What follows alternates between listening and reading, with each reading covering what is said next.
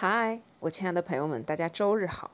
现在是星期天的下午五点二十分左右，我正躺在我的床上，然后呢，来跟大家录今天这一期的播客。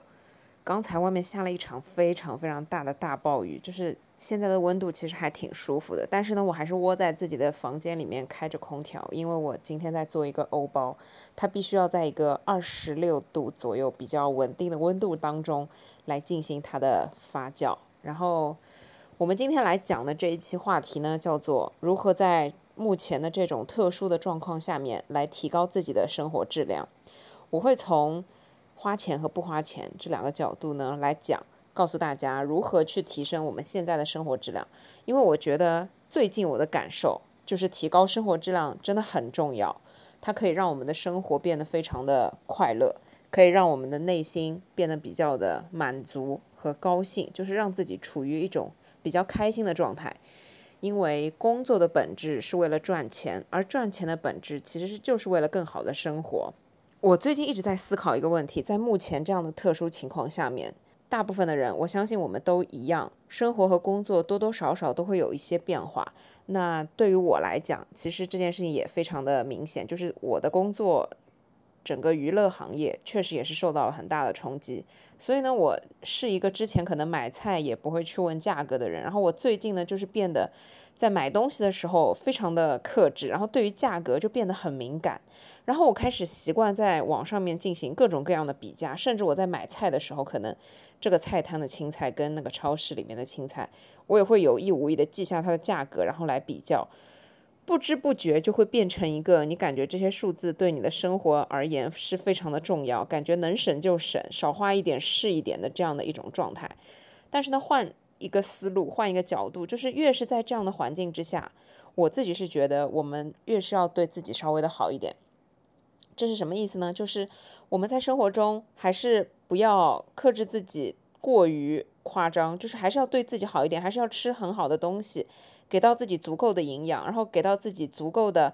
可以在目前情况下能享受的这样一种生活，才可以保证我们的生活质量。因为如果你由于环境的因素、各方面的因素，导致你在这段时间不敢花钱，然后生活质量下降了很多的话，其实我觉得这并不是一个怎么讲，就是这并不是一件值得高兴的事情。我觉得，就算在目前这样比较特殊的环境之下，我们依旧还是可以通过自己的调整，去尽可能的提高我们自己的生活质量。不仅仅是赚钱或者是花钱这一方面，更重要的是还有一些内心和精神上的东西。只有这方面的东西充实起来，我们才可以真正的提高我们的生活质量。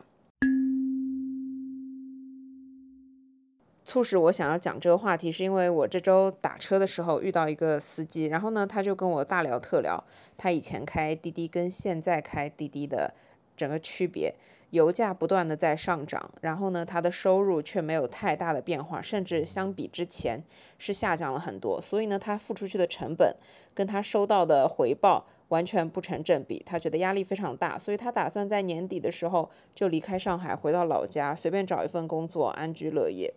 然后呢，我们就聊了一聊最近这段时间，由于整个特殊的情况带给我们生活的一些变化。然后我就问他，你觉得赚钱到底是为了什么？他说他也在思考这个问题。我们都觉得赚钱其实是应该为了更好的生活，但是由于种种的社会环境，还有我们自己工作各个方面的很多压力，导致我们没有办法对自己好，导致我们没有办法好好的生活，或者说是去提高自己的生活质量。我们都觉得应该要少花一点是一点。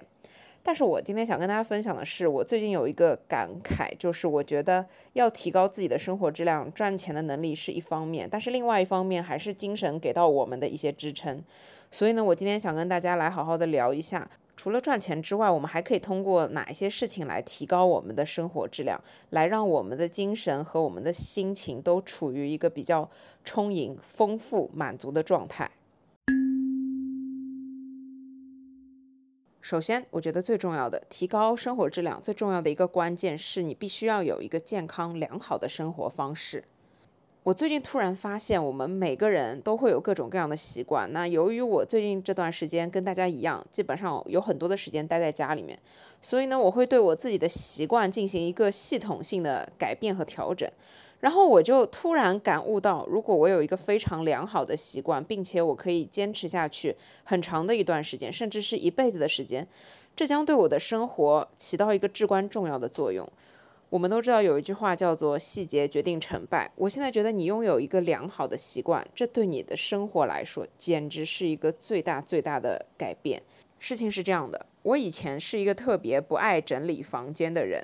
我可能每周或者是每一个月我才会去。定期的整理我的房间，而且我要么不理我，如果一旦开始整理，我就会彻彻底底从上到下，从内而外，把我所有的东西都整理一遍，然后扔掉很多的东西。就是我每次整理都需要花可能半天、一天的时间去进行一个非常大量的大扫除这样的工作。由于这段时间一直居家，然后我前一阵子刚刚给自己买了一台吸尘器，然后我觉得它非常的好用，所以我现在养成的一个小习惯，可能就是每天在空的时候稍微的吸灰打扫一下。把家里的这些灰尘、脏的东西全部都吸干净，然后呢，就会顺带的去顺手整理一下所有我使用过的东西，把它们物归原位，然后把一些散落在外面的东西都收集起来，收集干净。然后我发现这些事情，如果你每天去做，其实它花不了你很长的时间，可能就是十分钟、半个小时不到的样子。但是想想我以前，就是每一次都是一个季节结束之后，花很长的时间去整理衣橱。或者就是一个月结束的时候，我突然花很长的时间去整理我的书架或者是我的写字台，就会真的用很长的时间。但是我如果在每天的生活习惯中是有一个习惯，就是去收拾，其实这对我的生活会起到一个很大的作用，就是我会时时刻刻都每天处于在一个非常干净的环境里面，这样我的心情就会变得很好。因为我自己有一个切身的感觉，就是我的房间乱糟糟的时候。我自己的心情真的也好不起来，我的心情也会是乱糟糟的。我在一个乱糟糟的房间里，我感觉我的思路就没有办法变得特别的清晰。就像我现在躺在床上在录我的播客，在此之前我就进行了整理房间的这个工作。然后因为前两天还是比较忙的状态，很多东西都没有收起来，所以我刚才呢就花很多的时间把所有的东西都物归原位，全部都收起来。所以我是在一个非常干净的环境。里面来录这期播客，我就觉得我自己的思路也是整洁的。然后整理房间，这只是一个我很多习惯中的一个小的习惯，它算是一个我新养成的习惯。因为我以前真的很不爱整理房间，然后我现在就觉得体会到了这个习惯带给我的一些好处，就是我每天都是一个比较轻松的状态。另外也可以保证我自己是处在一个有条理的状态，我觉得这个真的非常好。另外一个习惯呢，就是时间管理。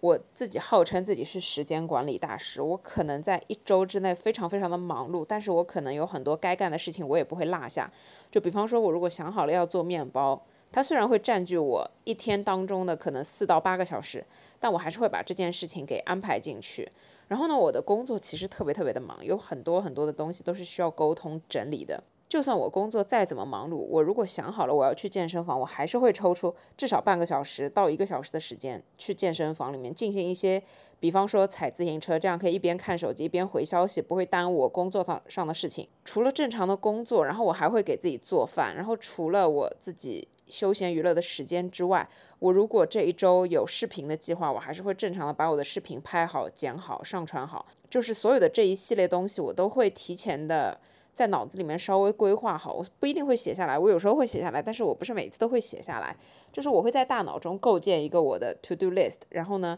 什么时候干什么事情，会把它们全部都规划到位，然后呢，来进行一个比较系统的时间管理。因为我觉得我以前非常懈怠的时候，一天一天就是漫无目的的这样也就过去了，但是我如果每天给自己安排好计划，定好目标。或者是以一周为单位，我告诉自己，我这周必须要上传两个视频，我这周必须要录一个播客，我这周必须要做一个面包等等这一类的事情，制定好了这些计划呢，我会在时间管理上面稍微的对自己就是严厉一点，然后就会有约束性。然后我有一个习惯呢，就是用手机上的定时去记录很多的事情，就比方说，就比方说我现在刚忙完工作，但是我今天一定要抽出两个小时的时间来做我的视频的剪辑工作。我就会设置一个两个小时的倒计时，然后我就开始剪片子。闹钟响了之后，我就立刻停掉剪片子这件事情，然后去洗澡、洗漱、睡觉。然后我不会影响我自己的休息时间，但我还是把剪辑这件事情给做掉了。因为每一天如果你都做一些这样的事情，你一周就不会花很长的时间去做。我大概去年的时候做视频特别喜欢熬夜，我那个时候都是基本上熬夜熬到一两点钟才把视频剪完，然后做一个定时上传。但是我后面就发现对于我整个作息产生了一个非常不好的影响，所以后面我就在想办法怎么调整。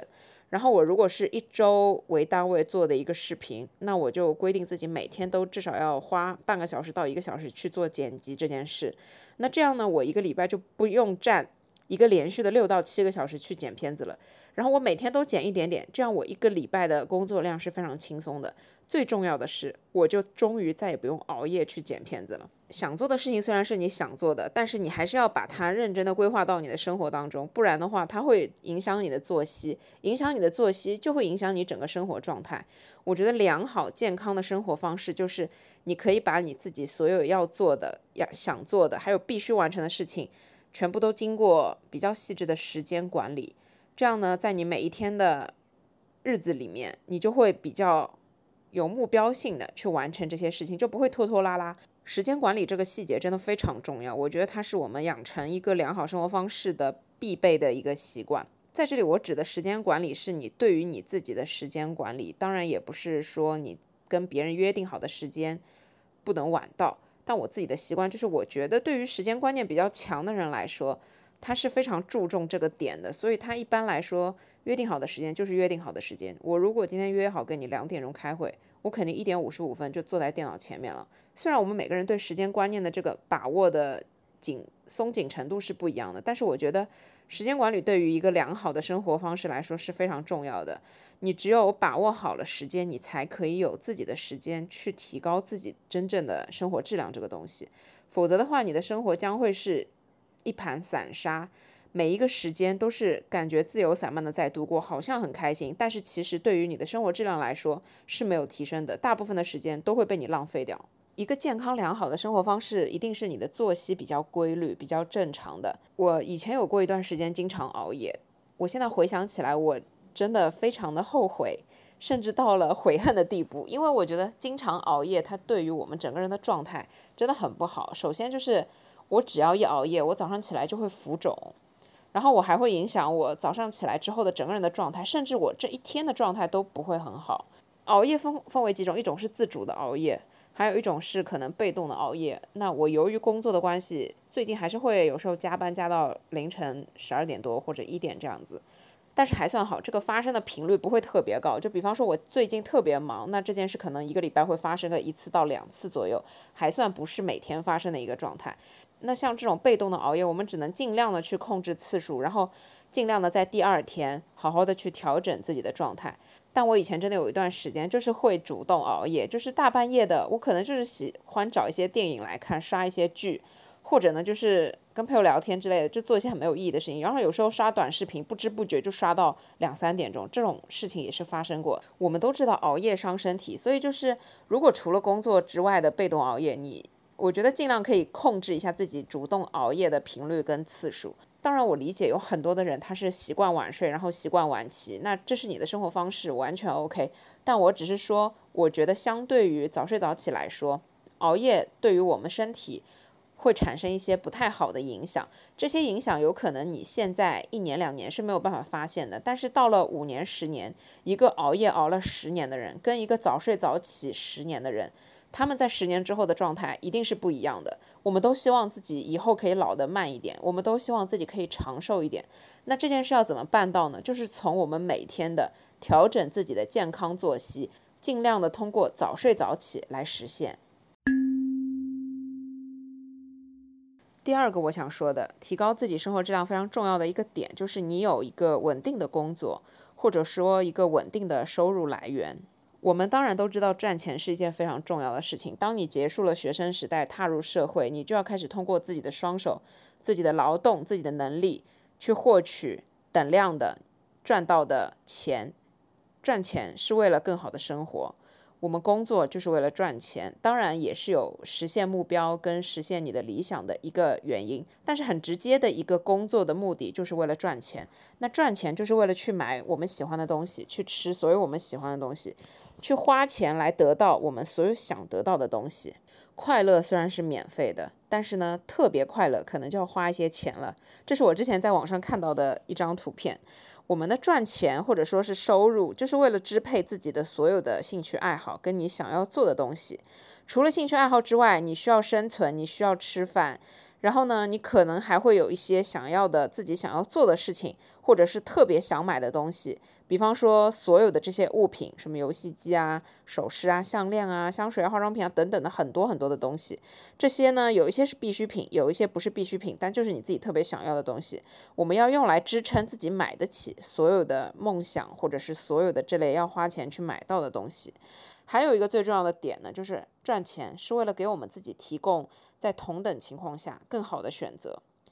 吹风机有一百块的，吹风机也有两千块的。我们赚钱赚到了足够的钱，我就可以提高自己的生活质量，去买一个更好的吹风机。所以赚钱是为了让我们自己有更多更好的选择。所以呢，在这个基础之上，有一份稳定的工作或者是稳定的收入来源是比较重要的。嗯，我自己觉得我。自己算是一个比较喜欢赚钱的人，所以呢，我在工作中还是比较全情投入和认真的，因为我对自己的要求可能也会比较高。但是我并不觉得自己是一个有钱人，我只觉得我自己是一个比较正常，拥有一份固定的稳定收入的人。我有另外一些朋友，他们可能就是跟我的想法会有一些不一样，因为我的想法在本质上还是稍微的有一些。怎么讲固化和没有安全感，我没有办法接受裸辞这件事情。我不知道大家的想法是什么，但我有一些朋友，他们就是我非常佩服，他们之前就是纷纷裸辞，然后呢，在那一段时间里面就是调整和放松自己，然后呢再去接一些零散的活，所以呢，他们也算是有稳定的收入来源，但是可能不是这么的稳定，但对他们来讲。他们是以两三个月作为一个单位，那对于他们来讲是一个相对稳定的状态，他们就可以无忧无虑、比较悠闲的去过他们的生活，然后去处在一个自己非常满足跟有安全感的一个环境里面。但是我就没有办法想象这样的生活，就是对于我自己来说，我目前有一份比较稳定的工作，然后我在时间允许的情况下，我还可以去开创我自己的副业，但是我没有办法接受裸辞这件事，就是我没有办法去完全。断掉我这个稳定的收入来源，特别是在这段时间，我是想说，如果你有一份稳定的收入，你就可以去给到自己一些基础的你必须的东西，这样你就不至于说很没有安全感。所以我觉得这也是我们要努力工作的一个非常重要的原因，就是因为我们有了稳定的收入、稳定的工作，我们才可以去说你谈到生活这件事。因为我最近一个非常大的感触就是，我觉得在所有的这一切过去之后，我觉得好像生活没有变，但其实生活是有了很大的改变。特别是对于我自己来说，我在花钱的时候，我去超市的时候，我去买菜的时候，我都开始看菜价。就是我没有穷到说我今天连菜都买不起，但是我还是会觉得很没有安全感。我还是会觉得，我还是会下意识的觉得这些花销还是尽量的能省一些就是一些。想要提高生活质量，其实不是说要让你去找一份非常非常高收入的工作，但是可能你完全没有时间了。只要有一份稳定的收入，可以负担得起自己所有的开销，就已经完全足够了。金钱跟所有物质的东西都是无底洞。所以，我们并不是需要去赚怎么多怎么多的钱，我们才可以得到快乐，不是这样的。我们也不是要赚很多很多的钱才可以真的达到我们的生活质量，也不是这样的。我们每个人想要的东西不一样，我们每个人想要达到的所谓生活质量的这个标准也是不一样的。我只是说，在你有一份稳定收入的前提之下，你就可以去实现生活质量这件事。举个例子，我特别喜欢吃全麦类的面包。那如果有一天我自己做了一个百分之一百全麦的面包，和去超市随便买一个所谓的全麦面包相比，我的生活质量就是已经提高了。如果你是一个喜欢到处去品尝美食的美食家，你存了一段时间的钱，你觉得这个月可以自己放开的去吃一顿，然后你就找了一个非常高档的餐厅，约上好朋友去那边吃了一顿饭，那这件事对你来说就是生活的提高。我们可能每个人对于生活质量的提高这件事情的标准，跟它的内容，跟它的所有的情况都是不一样的。所以，我们每个人都是一个独立的个体，我们不用去完全参考别人是怎么提高生活质量，也不用在这件事情上进行任何的攀比。我只是说，要达到你自己对于生活质量提高的这个把控，是需要一些前提。那这个前提之一就是你需要有一份稳定的收入，这样可以在保障你有安全感、有稳定收入的同时。去做到一些可以通过花钱来解决的事情。第三点，我觉得非常重要的，需要提高生活质量，你需要有不断学习的动力。学习的动力这件事情要怎么理解？就是我认为学习在任何时候都是很重要和很必须的一件事情。我们小时候学习知识是为了参加考试，参加考试是为了加入社会，成为一个对社会有用的人，找到一份比较自己喜欢或者是称职或者是能做或者是只要能赚钱的工作。那在这之后呢？在这之后，我们的生活也并不是停滞不前，这并不是一个句号。踏入社会开始工作的那一瞬间，对我们来说其实只是一个开始。包括我现在其实是一个。工作了十年的老社畜了，但对我来说，我还是有很多新的东西需要去学习。为什么我觉得不断学习的动力是可以提高生活质量的？它不同于我们在工作中的学习。我这边指的是一些除了工作之外的所有你的兴趣爱好，或者是所有你想要去做的事情的这些的学习。这个学习有很多种方面，可以是你今天学烧一道菜。可以是你自己喜欢的健身运动，你去把它加强一下；可以是一些所有你感兴趣的技能，包括做陶艺或者修电灯泡。这也有可能是你的兴趣爱好，比方说你想学舞蹈、街舞，或者是你对音乐特别的感兴趣，你想要去学唱歌，甚至编曲。所有的这一些都是学习的一个概念，要有不断学习的这个动力，你就可以保持你对所有事物的一个好奇心。保持好奇心最重要的一点是，你没有好奇心，你就没有办法进步。进步是很重要的，我们只有有学习的动力，我们才可以真正的进步，我们才可以把自己放到一个全新的层面上，让自己接受一些挑战，让自己去学习一些东西，我们才可以变成更好的人。这是非常重要的一件事情。在生活中，我们除了吃喝拉撒上班之外，剩下的时间我们要干嘛呢？当然就是兴趣爱好。就是这个世界上有这么多种丰富的活动，有这么多种兴趣爱好，肯定会有一种是你喜欢的。当然，我知道有很多人说我平时就不爱出门玩，我就喜欢一个人安静的待在家里。那请问你一个人待在家里，你肯定也是要做一些事情的，要么看书，要么玩手机。那这整个过程其实也可以变成你学习的过程。当你对一件事情非常感兴趣的时候。你可以去钻研它。我自己是一个比较喜欢钻研的人，我是一个讲话要讲得非常清楚的人。我不喜欢，比方说跟人家来一句比较片面的解释，就是怎么讲？我是一个，我是一个非常喜欢打破砂锅问到底的人。就是我如果在看到一些非常片面的知识的时候，我就会有强迫症，觉得他这句话没讲完，没有讲清楚，我脑子里就会冒出来很多疑问，然后我就会花自己的时间去查、去搜索、去钻研这相关的所有的东西。我以前在减肥的时候，我其实也不知道怎么减肥。我刚开始减肥的时候也不知道怎么减肥。我就是上完大学那个时候减过一次肥，我就是靠每天早上起来空腹跑五公里，然后呢，我完全没有控制饮食，但是那样子我也瘦了差不多二十斤的样子。但当时我还是年龄比较小嘛，大学刚毕业。然后我后面当我工作的时候，我要开始减肥，我就开始认认真真的去研究什么叫基础代谢，什么叫燃脂运动。什么叫三大营养素？我就会去研究所有的这些东西，然后研究的整个过程，我就会觉得很快乐。然后我觉得，确实我的生活质量是通过减肥这件事变得更好。就是说出来你们可能不信，但是确实是这个样子。我以前吃东西的时候完全不看配料，我跟你们大家一样，我出去吃东西我就想吃就吃，我喜欢吃的东西我就多吃一点，我不爱吃蔬菜我就少吃一点。但是自从减肥开始规划饮食、均衡饮食之后，我发现我的生活得到了质的飞跃。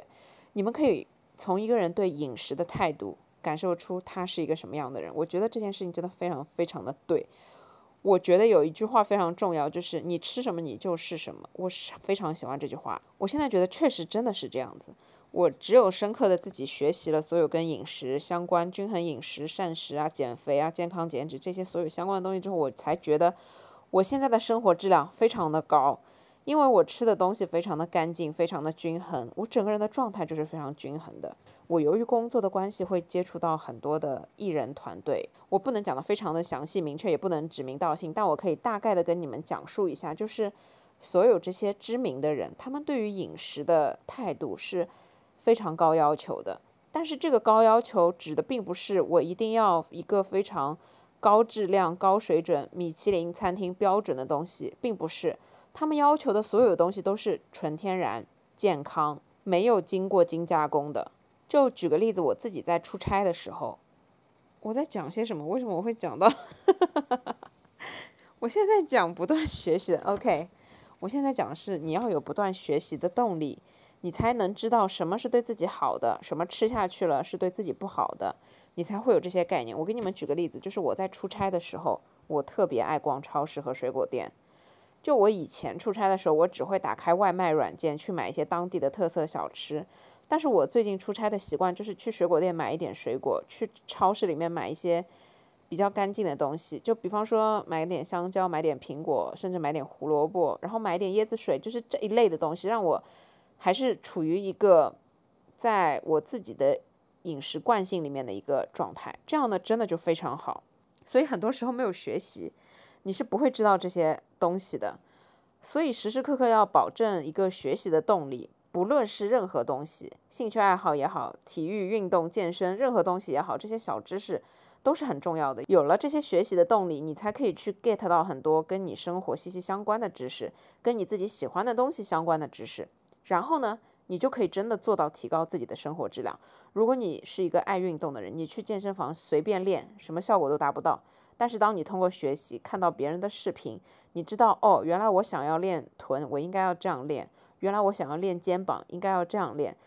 再把时间花上去堆上去之后，你就可以看到效果，你就可以真的在自己的肌肉线条和体型上收到反馈。所有花在自己身上的时间是完全不会被浪费的，你可以看到他们对你的回馈。不管怎么说，你都是受益人，所以保证学习的动力是提高生活质量非常重要的一个点。下一个提高生活质量的关键，我觉得是一定要有可以谈得到一起的朋友。我之前一直在说，就是你要有身边一些真的知心的朋友。这些朋友是，当你遇到挫折，你可以跟他们去倾吐；当你遇到快乐的事情，你可以跟他们分享，让快乐加倍。他们不会因为你的任何事情来指责你、谴责你，或者说是到别人面前去说你的坏话，去做那些所有伤害你的事情。他们会站在你一边。跟你一起齐心协力的对抗你生活里的不好的事情，你遇到的困难，这样才是一个比较真心的朋友。当然，我们大家对于朋友的要求肯定是不一样的，我们对于朋友的诉求也是不一样的。但是呢，你必须在生活中需要有一些可以谈得到一起的朋友。这些朋友不一定是对你有用，或者是能带给你什么好处的。朋友就是朋友，他不是你利用的工具。我的人生准则就是我。不会轻易占我朋友的便宜，我一定是把金钱放在友谊的后面，因为我觉得任何时候能用钱搞定的东西，它并不是特别有意义，或者说是对你人生有价值的东西，但反而是这些没有办法用金钱衡量的东西，比如说真的是真心实意你的好朋友。才是对你的人生会起到一个非常重要和关键作用的，因为因为我们每个人都会有脆弱和无助的时候，这些时候就是特别需要朋友的时候，而且是好朋友的时候。所以有一些志同道合的，可以谈得到一块儿的朋友，或者说你们在某方面的追求是一样的，又或者是你们在另外一方面爱好是一致的。这样都非常好，因为我们都知道有相同爱好的朋友比较容易聚到一起，是因为大家有很多东西可以聊，大家有很多的相似的地方可以去共同的互相了解和沟通。然后呢，大家还可以一起讨论怎么把这个爱好变得更好，怎么把自己的这些技能都提高上去，等等等等。所以呢，在生活中你要提高自己的生活质量的另外一个方面就是。精神富足，精神富足的很重要的一个点就是你需要有一些谈得到一起的朋友。我跟你们讲，到了一定的年龄，你并不觉得自己的朋友太少，你会觉得自己的朋友已经够用了，你会真的觉得去交新的朋友非常累。一个是你觉得你们双方要再自我介绍一遍，让你了解我，让我了解你，然后你又不一定认可我，我又不一定认可你，这整件事情就是非常的累，还不如说。你有一些旧的朋友，但是你们是从小一块儿长大，或者是以前一起念书，你们一起经历过很多的事情。那这些所有你们共同经历过的事情，都是你们感情的基础。你们交流起来就是成本特别的低，你们懂我的意思吗？就是沟通成本这件事非常重要。所以就是，嗯，为什么我一直在打嗝？请问我中午吃了什么？我觉得我也没吃什么呀。所以呢，朋友不需要很多，真的不需要特别多。但是呢，你一定要有那么几个是真心的朋友，是你可以跟他们分享所有事情的，他们也可以倾听你所有烦恼的。另外呢，你们是有很多的共同语言，是可以谈得到一块儿的，这个还是比较重要的。因为生活中大部分的时候。我们其实没有那么的快乐，有很多的事情也不是什么人生大事，但它就是生活中的琐事。我之前在心理学的书上看到过一句话，就是让人们最快乐的东西。这个东西其实并不是物质带来的，而是精神上的，它叫做好的关系。这个好的关系呢，它不仅限于有亲情、友情和爱情，它可以是任何的好的关系。我觉得在生活质量这件事情上面，你必须在生活中需要有一些好的关系。那你有知心的朋友，其实就是好的关系里面非常重要的一个组成部分。而这个部分它其实跟任何的金钱都没有任何的关系，它只是你认可的人跟认可你的人之间进行某种。比较好的连接，就会让你的生活质量觉得有一些提高。第五个，我觉得一定要有辨识能力。有了辨识能力之后，加上良好的心态，就可以提高你的生活质量。这是啥意思呢？就是辨识能力分为几种。第一种是你在买东西的时候，你必须要有挑选的能力。市场上还有很多的东西，智商税大家都是要交的，但是我们尽可能的。能少交就少交，能不交就不交。你要有自己独立思考的能力，这很重要。在你的生活中，你一定要搞清楚你想要的东西，跟你，比方说买得起的东西，还有就是你真正需要的东西，它是不是同一个东西，可以达到同样的这三个标准。所有的东西你必须要自己独立思考，你真的用得到吗？你真的用得到所有的这些功能吗？以及它真的好用吗？在买东西层面，这是辨识能力的一种。另外一个辨识能力，我讲的是在你所有的人际关系当中，你需要去辨别哪些人对你的生活真的有帮助，哪些人可能真的对你的生活没有任何的帮助，但是呢，反而会起到很多负面的东西。我们生活中会遇到大大小小很多的事情，我们所有遇到的事情都会遇到无数的评价，因为评价就是人的一个常态。我们人有一张嘴，就是很爱用来评价。我们都会羡慕很多有钱人，就是这些有钱人在我们的脑子里，就是可以完全不通过自己的努力，但是呢，他们就是生活在一个非常优渥的环境里面。但其实并不是这样，我们哪知道人家有钱人前面三代是怎么苦过来的呢？我们也不知道这些有钱人到底有什么烦恼。所以其实我们没有必要去跟真的。像这些非常有钱的人去进行攀比也好，怎么样也好，这样只会让我们的生活变得越来越糟糕，感觉自己的生活越来越不值一提。但其实这是完全没必要的。我们要有足够的辨识能力，去让我们自己知道我们现在有的是什么，我们想要的是什么，我要努力去争取的是什么，而我真正需要的又是什么。虽然别人每天在买豪车、名表、奢侈品。但这些东西是我们真的可以用到的吗？我就算有了这个东西，我会快乐吗？这和我本质的生活质量，跟我自己的快乐不快乐是完全两码事。所以大部分的时候，我们一定要有足够良好的心态，加上辨识的能力，才可以在物质方面和精神层面都达到一个平衡的状态。我们不要看别人去花很多很多的钱，甚至你可以买一套房子首付的钱去买了一块手表，但是对你来讲，这块手表对你来说没有任何的意义。你如果需要的只是看时间，随便一个电子设备上面都有时间，你根本就不需要这个非常非常昂贵的手表。你也不用去羡慕人家，因为你不需要这个东西。不一定是你买不起这个东西，而是这个东西对你的生活来说没有任何的意义，所以你并不需要这些东西。那精神层面的东西就更是如此。我们很容易产生一个叫做攀比的心理，或者说是嫉妒的情绪，这样的一种东西。当然，我在网上冲浪的时候，我也会很羡慕人家，同样是健身了三五年，为什么人家练得这么好，人家的身材这么的好，而我照着镜子就是依旧一个非常平凡的身材，完全看不出来在健身房 有花那么多时间，也完全不觉得自己有任何的训练痕迹。我也会有这样的想法的时候，但是呢，我有健康的身体，我有快乐幸福的生活。我有稳定的工作，我有幸福的家庭，这些是我目光所及可以看到的东西，所以我的心态就还是很好。我觉得生活质量的尺度是自己去拿捏的，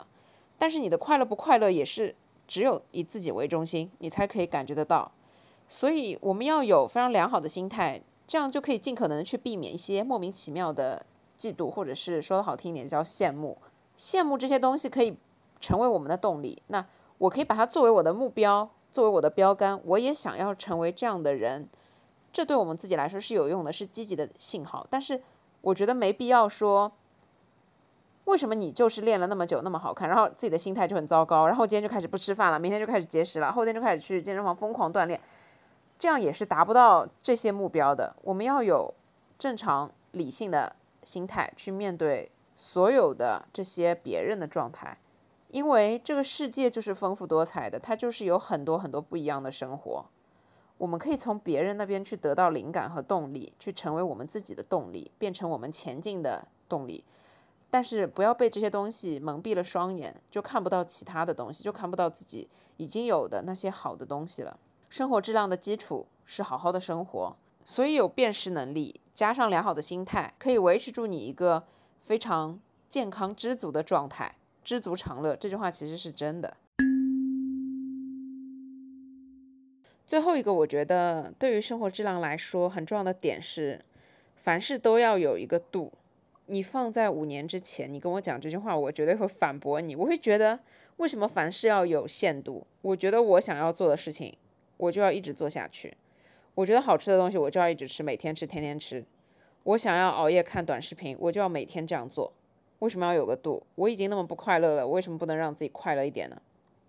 我五年之前绝对就是这样的想法，我觉得会反驳。但是现在，OK，我也到了三十岁以上的这个程度。然后呢，我想要跟大家分享的是，凡事要有一个度，并不是说你要限制自己，或者是克制自己怎么样，而是凡事它超过了这个限度，它的状态就会过，过了之后。它就不是本身的样子了。我们今年可能都有很长的一段时间在家里待着，可能这是我们之中有一些人以前的愿望，就是人在家中躺，钱从天上来。但真的到了这一天，你们在家躺了那么多日子，你们快乐吗？我是不知道你们快不快乐，反正我是真的不快乐。为什么我不快乐？是因为我觉得我已经每天都在家里了，我真的不需要努力了，我没有任何的动力。我甚至觉得自己在家里面的效率变得特别的低下。我觉得我在办公室会更加的有效率和动力去做我所有该做的这些事情，而且会比较的雷厉风行，说干就干，思路逻辑也非常的清楚。但是我在家待着就会越待越懒散。我觉得这就是一个度的问题。我问过很多人同样一个问题，就是如果你在家待着不出门的话，你最长可以坚持多久？答案呢，基本上是从两周到两个月不等。然后其中有一个朋友说，他试过之前就是在家工作一个月，然后没有出门，觉得自己的状态还是 OK 的。但是超过了一个月之后，他就开始受不了这件事。我相信这个时间点对于大家每个人来说都是不一样的。但是就我自己而言，我觉得在家待过头真的就是不舒服。所以就是很多事情一定要有一个度，有一个度是很重要的。比方说和朋友一起出去小酌几杯。小酌是一件快乐的事情，但是过了头，它一定不是一件快乐的事情。你不仅生理上会非常的痛苦，你还有很可能会去做一些完全没有自己控制力的事情，会导致一些不可控的结果。这些事情不是什么很好的事情，相信我，就是尽量不要吧。快乐之所以是快乐，是因为我们没有办法一天二十四小时都很快乐，所以它间歇性的会让我们觉得快乐一下是很好的事情。但是，当你没有了任何的烦恼，当你没有任何的痛苦，当没有了所有的对比的对立的事情，快乐一定就不是快乐了，它就会变成你生活的一种基本状态，变成了基本状态的东西。它如果可以无限的延续下去，它对你而言就已经不是快乐那件事情了。我不知道你们有没有这样的感觉，就是我每次在参加朋友聚会的时候，如果这个聚会可能是半天的时间，然后到了后面大家能聊的东西，能互相更新的东西，其实也都讲完了，然后能玩的东西也都玩的差不多了。但是如果这个聚会你们试想它一下，它是连续不断的二十四小时、四十八小时，甚至七十二小时，你还会觉得开心吗？你一定不会觉得开心。留有一些余地，你们下一次才会有更快乐、更多的事情去讲。最简单的一个例子就是，你家楼下有一家你很爱吃的餐厅，如果一个月你只去吃一次，它依旧是你觉得最好吃的餐厅。但如果你每天都下去吃，可能过不了两个礼拜，你就会觉得这家餐厅真的没那么好吃，然后你再也不想吃了。凡是过了度之后呢，就像这家餐厅一样，它带给你的东西就跟原来你的体感是完全不一样的。所以呢，我们要保持一定的新鲜感，保持对所有东西的兴趣，一定要保证一个度。大部分的时候吧。最后一个点，这个观点呢来自我妈，她说要提高生活质量很重要的点是不计较得失和成败。我觉得这件事有一点类似于哲学了，但是对于我现在的这个状态来说，就像是我喜欢做面包，我当然希望我每一次做出来的面包都成功，但就算失败了，我好像也没有特别的在意，我就没有这么的计较得失和我的成败，所以相对来说，我觉得我的生活质量还是比较高的，因为我大部分的时候还是挺快活的，